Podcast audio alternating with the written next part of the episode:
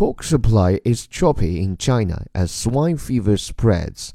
Pork prices are rising as Beijing struggles to contain the spread of African swine fever, while trade battle with the US is making it harder to replace domestic supply with imports.